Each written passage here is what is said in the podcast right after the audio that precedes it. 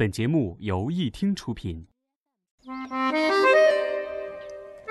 风带走一段故事，雨落在安静的城市里，记录最小的时刻，发现最大的温暖。一听与你相伴相随。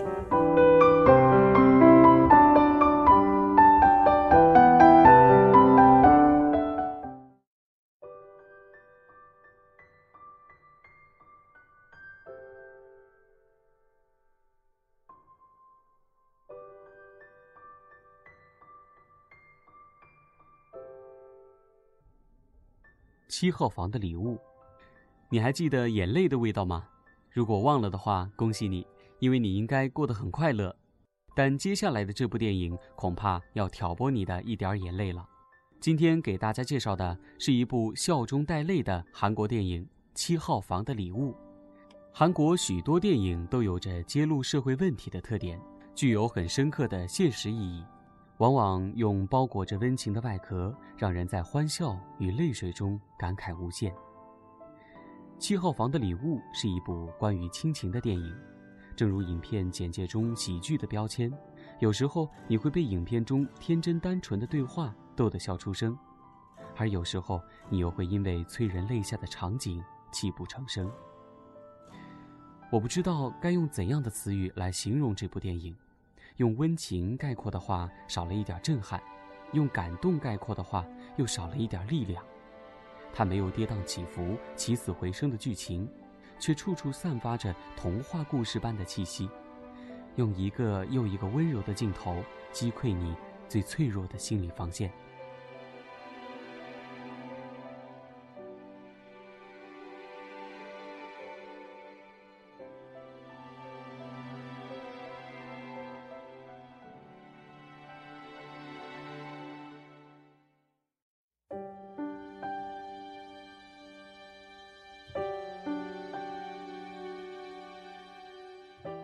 影片开始，女主角易胜拿着当年父亲的审判记录，缓缓走出监狱大门。在漫天飘雪的冬季，一个橘黄色的气球在冷风中缓缓飘向天空，却被围墙上的铁丝网绊住。对她而言，这是一个熟悉的情景。影片用倒叙的手法，把开头设置在了故事发生的许多年后。长大成人的易胜在法庭上替多年前含冤而死的父亲辩护，在他的诉说下，一段令人心动的回忆也就此拉开。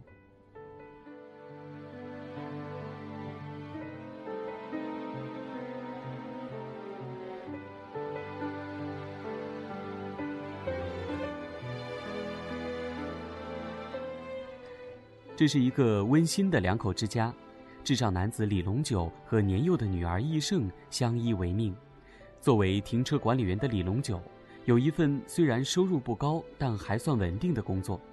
易胜呢，虽然年纪小，却格外懂事，还能自己交水电费、保险费，打理好自己与爸爸的生活。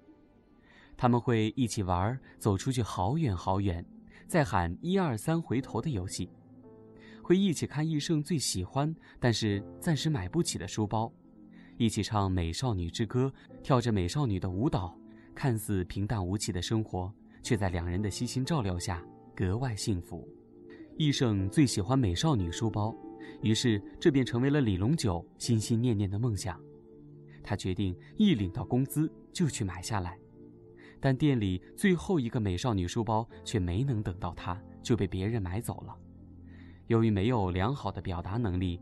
李龙九含糊不清地和买走书包的警察局长争辩，迎来的却是一顿拳脚。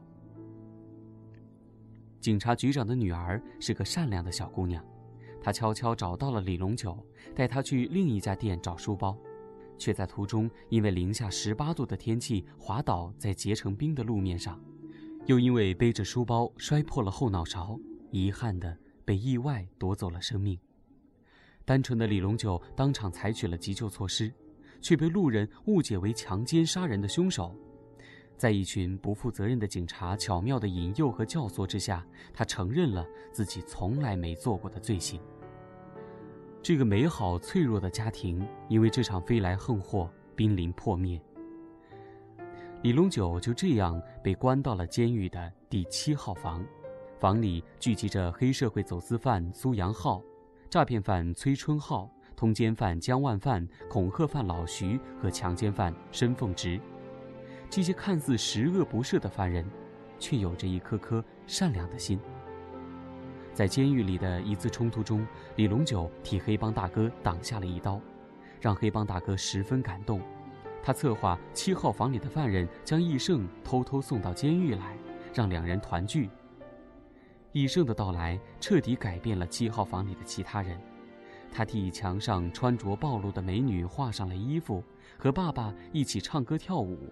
他的童真和善良唤醒了他们内心中最柔软的部分。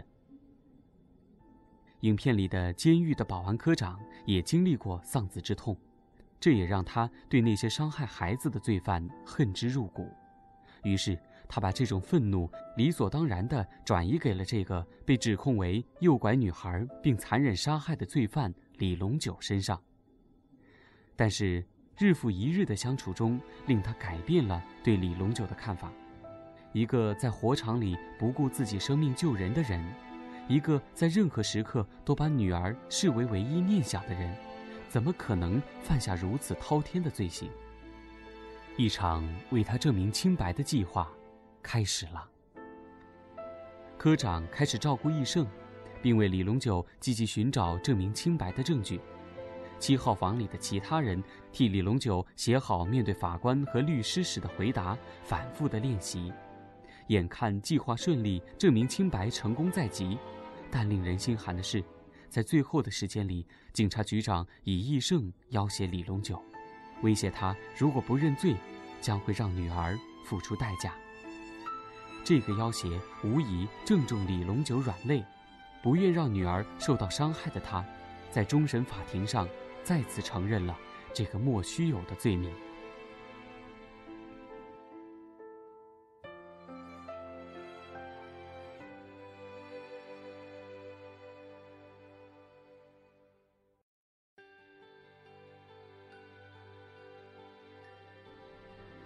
似乎故事都不想承认这个残忍无情的结局，于是触动人心，却有些异想天开的一幕发生了：易胜和爸爸在所有人周密的计划下登上了五彩斑斓的热气球，监狱里的犯人和警察拉扯着为他们拖延时间，气球渐渐飞远，两人放声在气球上高呼，仿佛可以就这样逃脱现实的束缚，奔向远方。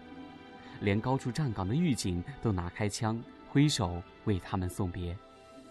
但是天意弄人，绳索被铁丝网勾住，所有人的努力化作泡影，梦境破碎，画面似乎都不忍心离开，久久定格在这温暖的一幕。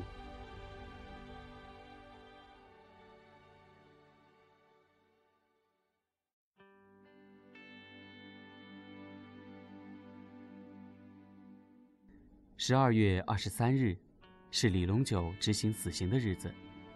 无论多么抗拒，这一天终究还是来了。而这一天也刚好是易胜的生日。李龙九把美少女书包放在易胜的面前，这是他曾经最想为女儿争取的礼物。易胜跪在地上，给爸爸行了一个韩国最庄重的大礼，感激爸爸的养育恩情。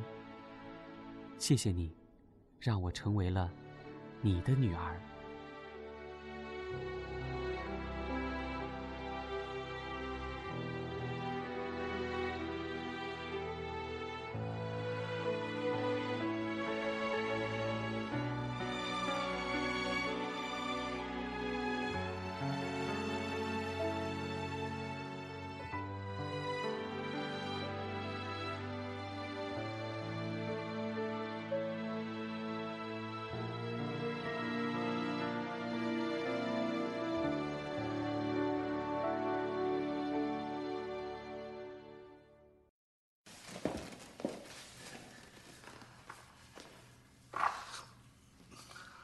爸爸，집못 가도 예승이 혼자서 잘 갈 수 있지? 응. 아빠도 혼자 잘 갈 수 있지? 어. 나 100점 많이 받아서 아빠 꼭 만나러 갈게. 그러니까 아빠도 좋은 데 가서 나 걱정하지 마. 응. 아빠, Merry Christmas。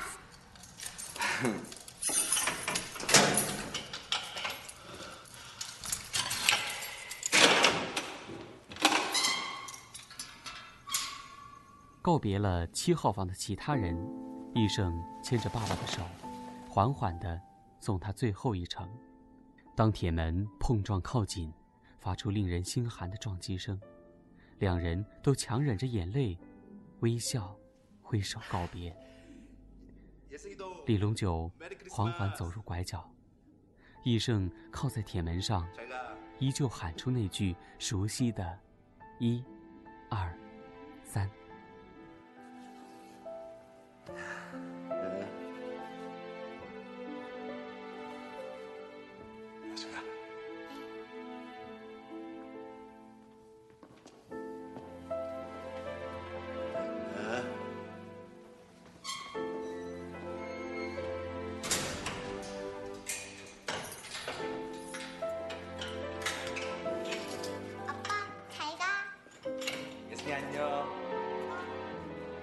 大家好，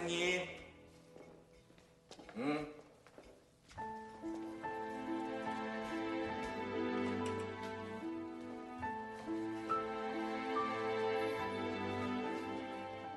嗯，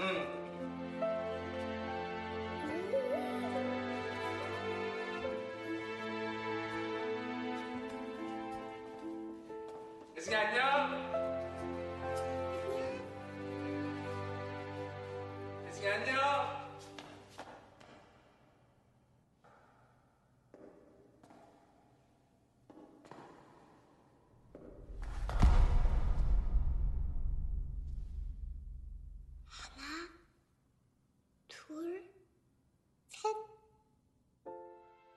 这一次，没有回应，以后也不会再有。当许多年以后，医生终于为父亲沉冤昭雪，但是，那个深爱着他的父亲，却再也回不来了。世界上最遗憾的事情，莫过于我拥有了保护你的能力，你却不在了。影片结尾，医生抬头注视着气球，恍惚间，似乎听到了爸爸的呼唤。或许在遥远的另一个时空，那个曾经承载着他们远走的热气球，是没有羁绊的。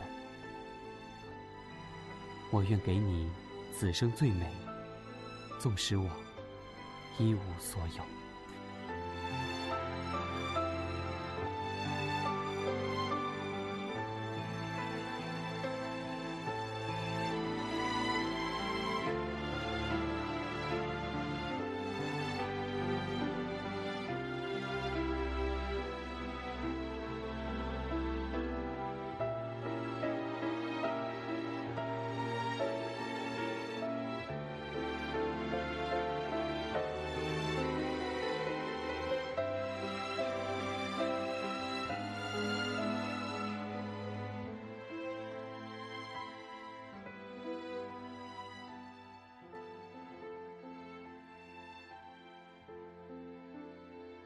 这就是本期耳畔光影的全部内容，感谢文编唐编。这里是易听电台，喜欢易听的朋友可以关注易听的官方微博易听 Radio，或者在微信平台搜索易听，也可以加入易听的 QQ 听友群幺零二三四八九七幺。好了，感谢你的收听，我是雨晨，我们下期节目再见。